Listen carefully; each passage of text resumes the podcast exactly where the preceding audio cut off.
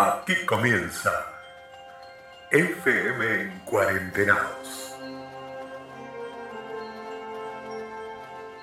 En estos días históricos que nos tocan vivir, nos reunimos en este programa radial con nuestra querida maestra Andrea, China, Maide, Claudio, Juan y quien les habla Carolina, para construir y compartir con ustedes un poco de historia y chimentos, con sección de noticias, un buen momento. Un buen momento. Buenas. Octavo programa de FM en Cuarentenados. 15 de mayo del 2020. Claramente este que es un año histórico que quedará seguramente en la memoria del mundo. Pero hablando de memorias y hablando de historia, vamos a ir así, sin mucho preámbulo, a esta maravillosa sección donde la maestra Andrea nos cuenta cosas relacionadas a la música, cosas fascinantes relacionadas a la música.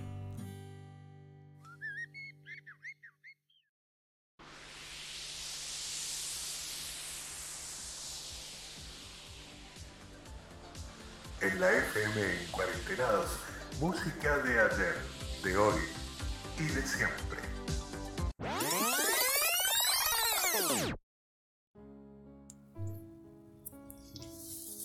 La vez pasada estuvimos hablando de Beethoven. Les conté muchas cosas sobre la vida de él que me resultaron muy interesantes. Pero ¿en qué época vivió Beethoven? ¿Con qué tenía que lidiar él en su vida cotidiana? ¿En sus pensamientos? ¿Qué es lo que hacía que esa época fuera tan especial? Beethoven vive y comienza a desarrollar toda su obra durante lo que se llama el periodo clásico, el clasicismo. Y bueno, yo antes les hablé del barroco, ¿se acuerdan? El barroco fue un momento histórico, con ideales, con valores, con formas de pensar, formas de hacer. El clasicismo fue otro, el, clasicismo eh, afecta prácticamente todos los campos artísticos, literatura, música, artes visuales, decorativas. Em, surge eh, este movimiento que propone un retorno al mundo clásico de la antigua Grecia y de la antigua Roma en realidad el clasicismo continuó la línea trazada por movimientos culturales surgidos en la Baja Edad Media y en el Renacimiento, que son periodos anteriores, como fue el humanismo.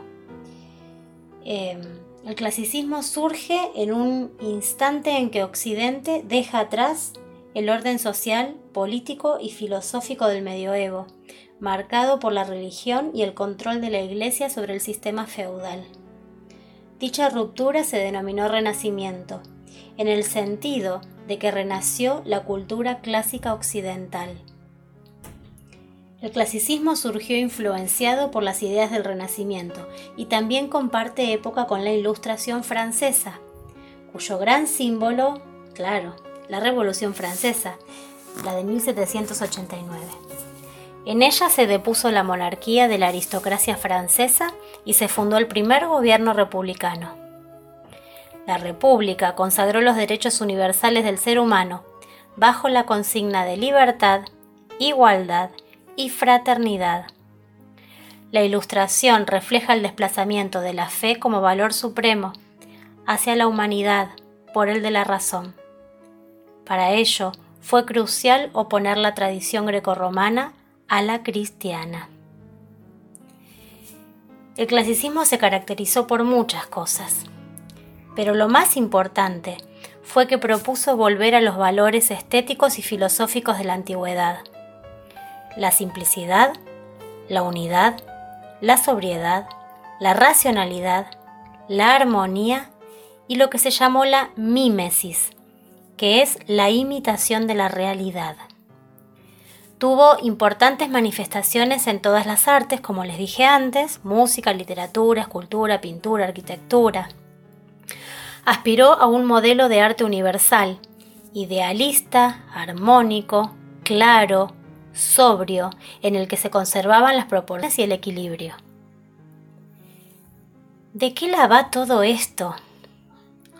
La va de un momento en el que los hombres empiezan a ver que hay otras posibilidades, que ya no es solamente lo que dice la iglesia en tanto a eh, entidad que regulaba lo que estaba bien, lo que estaba mal, lo que se podía hacer, lo que no se podía hacer, lo que se podía decir, lo que se podía expresar.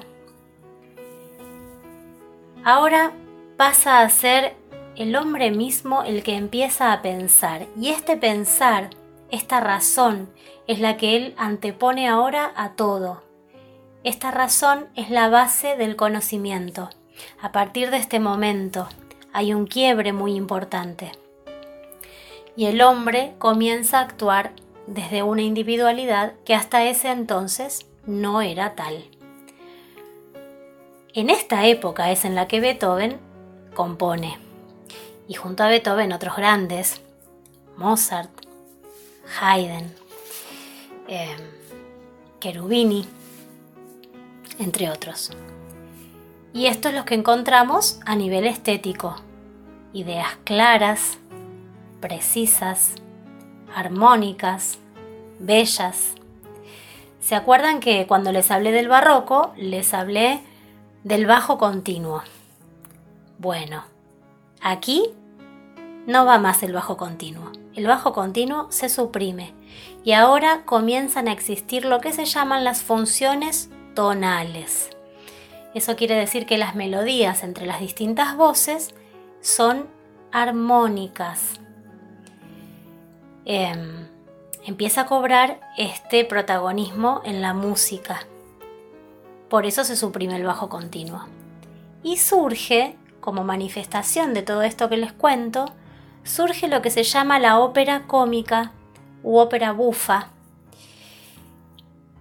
Es em, no es de menor importancia pensar que surge esto como, como una manifestación social de lo que ocurría, porque estas óperas eh, eh, abordaban temas referidos a la vida cotidiana, de carácter más bien cómico o sentimental, en general con un final feliz, y le hacían burla a las cosas más formales o a la ópera seria, por ejemplo, o a las costumbres eh, las que eran demasiado refinadas, eh, lo transforman en obras cómicas y combina justamente la música y el teatro. Para esta época también la música comienza a dejar de ser una cuestión exclusiva de las cortes y comienza a ser algo más popular. Eh, también se utiliza, se comienza a utilizar el idioma propio de cada país. Entonces en estas, en estas actuaciones, en estas performances, podríamos decir hoy, de música y teatro, ya se habla en el idioma en el que el pueblo está, ya no es latín, ya no es tal vez alemán en la obra en la que se compuso originalmente, sino que cada país comienza a tomarlo y a tener sus propios compositores que le dan su propio idioma y por eso comienza a hacerse más popular, porque la gente entiende, todos entienden lo que se está diciendo. Y algo muy importante de este periodo también es que evoluciona la orquesta y se afianza el modelo de la orquesta clásica. ¿Cómo está compuesta la orquesta clásica? Ustedes ya lo saben. Cuerdas, vientos y percusión. Y ahora esto sí cobra ese protagonismo. Ya cuando se habla de orquesta, se habla de orquesta que tiene eh, violas, violines, chelos, contrabajos, oboes, fagot, flautas, timbales para la percusión. Ya con un formato establecido, que es este. Bueno, solamente los quise poner en conocimiento de qué era, a qué se denominó el clasicismo. y en qué momento comienza a escribir Beethoven todo lo que escribe. Ya vamos a presentar después otros compositores importantes con sus historias y, sus cosas em, interesantísimas. Pero ya vendrá más adelante. Por hoy lo dejamos aquí. Clasicismo entonces, 1750-1820. De esa época hablamos.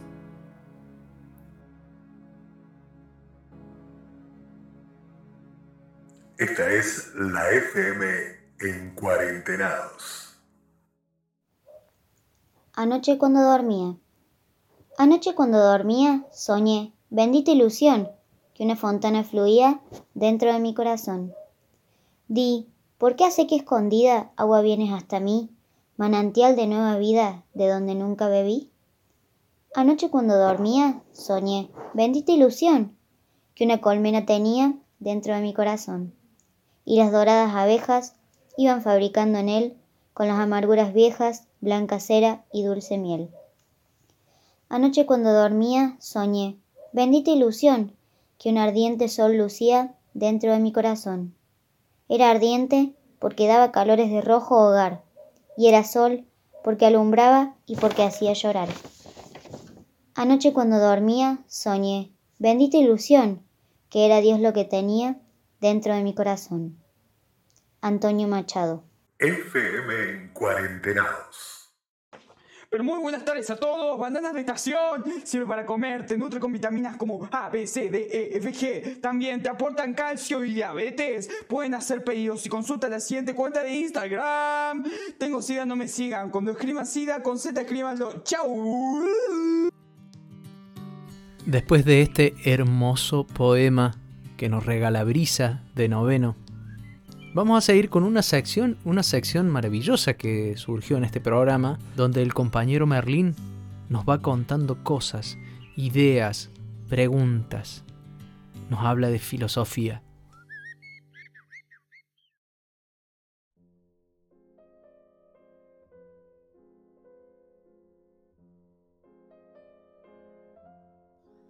Una vez más me presento en esta tarde para poder conversar con ustedes. Antes que nada, les quiero mandar un abrazo desde mi corazón a la familia del Boca. En esta comunidad todos los estamos apoyando, enviando cariños y fuerzas.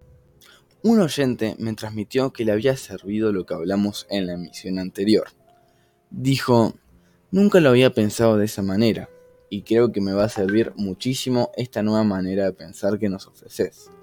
Muchas gracias. Siempre busco la solución desde la parte emocional, pero con lo que dijiste me hiciste pensar que también tengo que prestarle atención a la mente y a sus pensamientos nocivos. Esas fueron sus palabras que me movilizaron profundamente. Me alegra que a la gente que escucha esto le pueda producir un cambio en la manera de ver las cosas, de lo que le pasa, ayuda a ver más escenarios posibles y soluciones. En esta tercera emisión de mi segmento vamos a estar hablando de un tema propuesto por la maestra Gladys, la necesidad de los otros y la soledad en cuarentena. En estos momentos yo no la estoy pasando mal, sin embargo hay mucha gente que sí.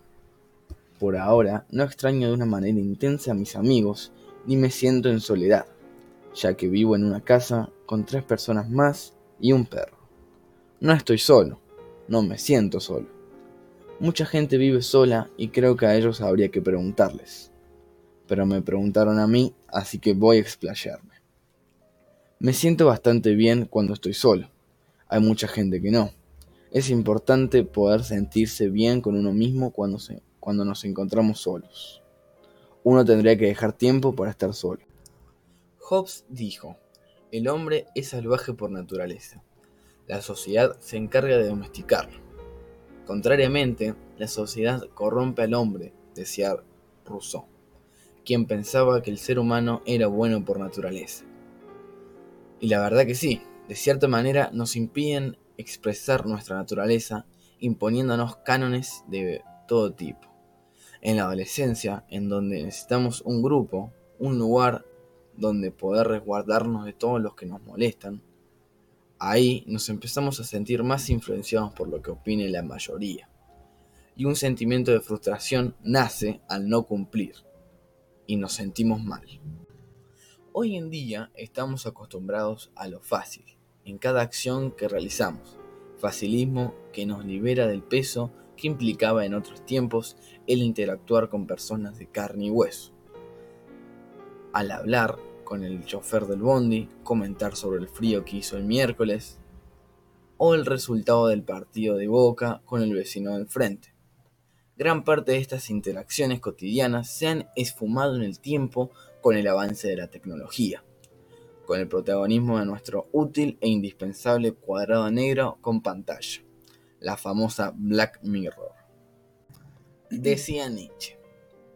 Foucault, en los años 60, era un muchacho francés con ideas muy concretas. Criticaba fuertemente a la... sí, a la sociedad como todos los filósofos, un gran blanco de críticas a la sociedad, ¿no? Foucault era muy crítico con la sociedad, observaba en esos tiempos un paralelismo de realidades entre hombres que proponían una forma de vida libre e igualdad de oportunidades y una sociedad que pondera el consumo sobre las verdaderas necesidades. Cuanto más, mejor. Bueno, aquí viene esto, Marlene. ¿No te estás yendo por las ramas? No. Bueno, más o menos. Él mantiene dos ejes en sus discursos, el saber y el sujeto. Saber es poder, dicen algunos. Parece que Foucault concordaba con estos pensamientos, ya que en los dos libros mencionados relata cómo era para él la razón. Toda la idea de supuesta sociedad nos hace sentir parte de algo, que no estamos solos. La cultura en la que vivimos ha sido la perfecta cuarentena por siglos. Nunca nos dimos cuenta de ella, solo cuando la nombraron por el virus. Nos quejamos. Hemos vivido todo el tiempo encerrados dentro de un sistema que nos ha hecho creer que somos libres y estamos acompañados, porque de esa manera supuestamente somos más felices y gastamos más. Y ahora que estamos encerrados obligadamente, ¿de qué nos sirve ser libres? Todo lo que consumimos para ser aprobados.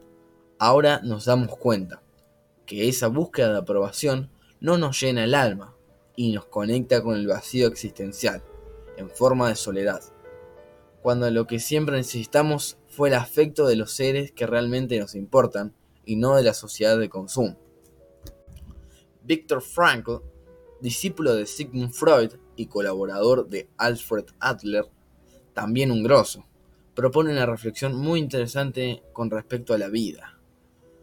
En septiembre de 1942, la Gestapo lo trasladó junto con otros judíos vieneses a un campo de concentración en Checoslovaquia, donde pasó 25 meses. El cautiverio estuvo cargado de penalidades y sufrimientos, amenazas de muerte, hambre y enfermedades pero en medio del sufrimiento, Viktor Frankl pudo encontrar un sentido a su vida y pudo legarnos un camino psicoterapéutico. Lo que vivió y aprendió en el sufrimiento lo transformó en una teoría vital al servicio del hombre. Creó su teoría en condiciones extremas, en aquellas en donde el sufrimiento y el desamparo ponen al ser humano frente a la nada. Mientras que para Freud la motivación fundamental del hombre es la recuperación del equilibrio mediante la búsqueda del placer, y para Adler es la búsqueda del poder, para Frankl el motivo fundamental de la vida es la búsqueda de un sentido para la propia existencia. Frankl nos dice, yo diría que lo que el hombre quiere realmente no es, al fin y al cabo, la felicidad en sí, sin un motivo para ser feliz. En cuanto lo encuentra, la felicidad y el placer surgen por sí mismos. Cuando el sentido de la existencia se ve frustrado, el deseo de poder o de placer ocupa el lugar más importante en la motivación de la conducta. De esta forma, la búsqueda de la felicidad se convierte en un fin en sí mismo y por tanto en frustración. Para Frankl, nuestro tiempo se caracteriza por una gran frustración existencial, por el vacío de sentido. La gente hace lo que todos hacen, o hace lo que le ordenan que haga. Pero ser del rebaño o vivir bajo la dictadura no gratifican la existencia de nadie, y el vacío se hace profundo. No obstante, esta falta de sentido puede ser el lugar donde brote, por necesidad, la búsqueda de un sentido pleno. El sentido de la vida, según Frankl, no se puede dar. Cada quien lo ha de encontrar desde su individualidad irrepetible.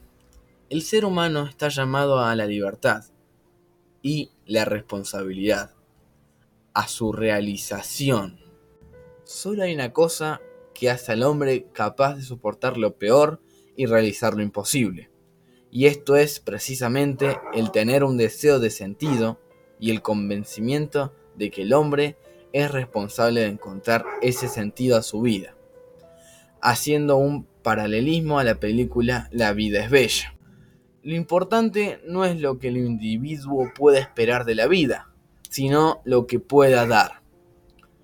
La clave no está en las preguntas que el individuo le haga a la vida, sino en cómo el individuo responda a las preguntas que la vida le plantea. En la realización de este sentido, el hombre aspira a encontrarse con otro ser humano, en la forma de un tú, y amarlo. Por eso, a veces, cuando nos sentimos solos, solos por dentro, ¿será acaso que nos hace falta construir un sentido a la propia vida en donde el tú nos ayude a realizarla? Es muy interesante lo que proponen los autores de los que hablamos. Siempre uno decide de qué manera vivir. Gracias por el espacio y hasta la próxima semana.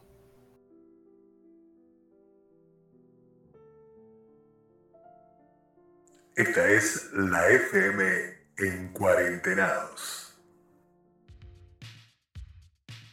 Muchísimas gracias por llegar hasta aquí, por acompañarnos, por estar juntos en estos tiempos de cuarentena.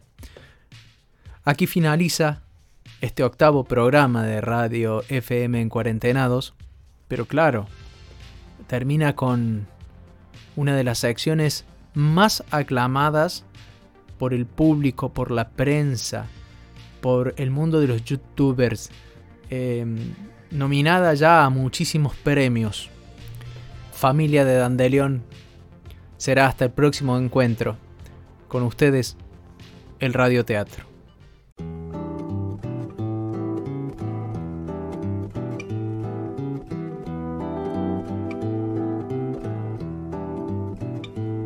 La conocí en una bailanta todo apretado. Muy bienvenidos y bienvenidas sean ustedes al tercer capítulo de este radioteatro que ya es un éxito. Seguramente algunos estarán en el sillón con alguna bebida cerca, un aperitivo, el mate, unos churros bien calentitos, esperando escuchar la continuidad de esta apasionante historia. Claro, estamos hablando de COCUA, Compromiso en Cuarentena.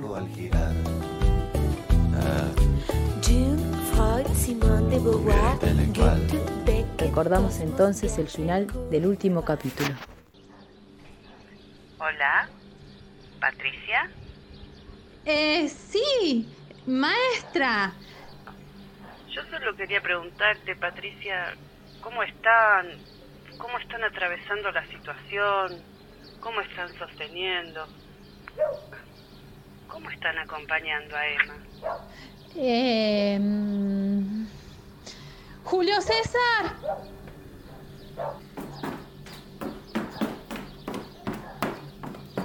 Julio César. Julio César. La casa no es tan grande, che, como para que no me contestes. ¿Estás escuchando que te llamo? Sí, sí, Patricia, te escucho. Lo que pasa es que me llamas 555 veces por día. No alcanzo a entrar en otro círculo energético que ya me está llamando. Mira, Julio César. En esta casa, a partir de ahora, se habilita después de las 9 de la noche el libro de quejas. Lo del libro es una forma de decir, porque va a ser un celular de quejas. Nos vamos a mandar mensajes y audios de todo, todo, todo, todo lo que nos molesta. Documentado y todo va a quedar. Faltan tres horas para las nueve de la noche, así que memorizate la queja. Y ahora escúchame que tengo algo importante en el teléfono. Patricia, Patricia, ¿estás ahí? ¿Se cortó? Debe haber colapsado el sistema. Sí, maestra, estoy acá. Nada más que lo llamé a Julio César para que esté cerca y comparta un poco esta reunión, ¿no? Es el papá. Eh, deme un segundito. Julio César, la maestra quiere saber si le estamos acompañando a Emma. ¿Acompañándola? ¿A dónde, Patricia? Si no podemos salir a ningún lado. ¿A dónde hay que acompañarla? Eh, maestra, acá me dice Julio César que a dónde la tenemos que acompañar, porque nosotros no estamos saliendo a ningún lado, ¿eh? no, Patricia. Yo me refería al acompañamiento de las tareas escolares hogar. El ritmo, las horas de sueño, eso. Ah, los deberes, la tarea, sí, sí. Em, ahí le paso con Julio César. Pero Patricia. Maestra, ¿qué tal, maestra? ¿Cómo está? Julio César habla. Hola, Julio César, ¿cómo estás? Estaba hablando con Patricia sobre Emma, las tareas, su ritmo. Sí, sí, algo escuché. Es interesante que hablemos de esto. ¿Cómo están las cosas, maestra? ¿Cómo está usted acompañando a Emma? Pero qué coincidencia. Estamos todos preguntando lo mismo.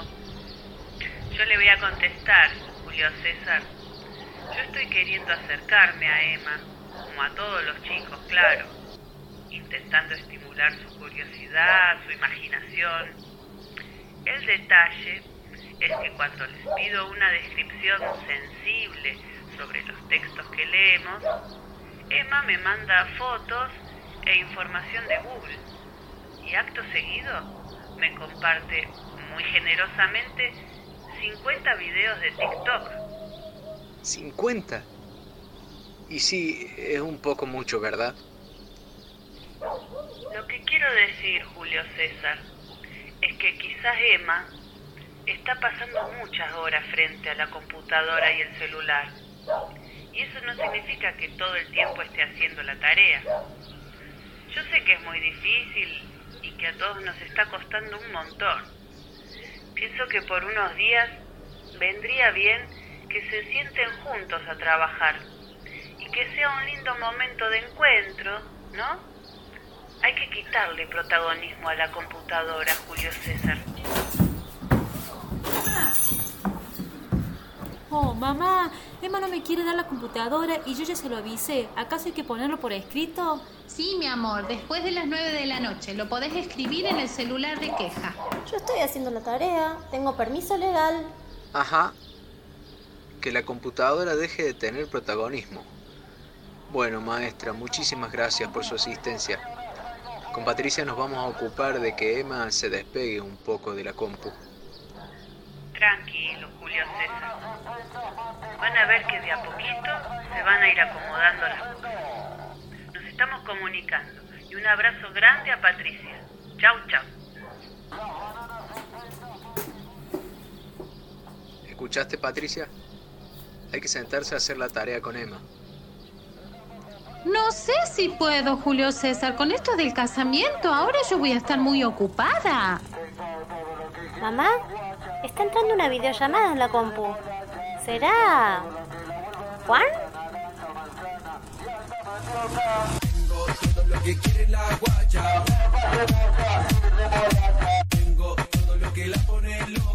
Y las cosas se van poniendo cada vez más interesantes. ¿Será Juan el que por fin está llamando a Carola? ¿Conocerá finalmente la familia el tan ansiado pretendiente? Pues eso lo sabremos la próxima semana. En el cuarto capítulo de Cocoa. Compromiso en cuarentena. FM en cuarentenados. ¿Y qué te pareció, vos? ¿Qué pasa acá? ¿Qué es esta magia que sucede?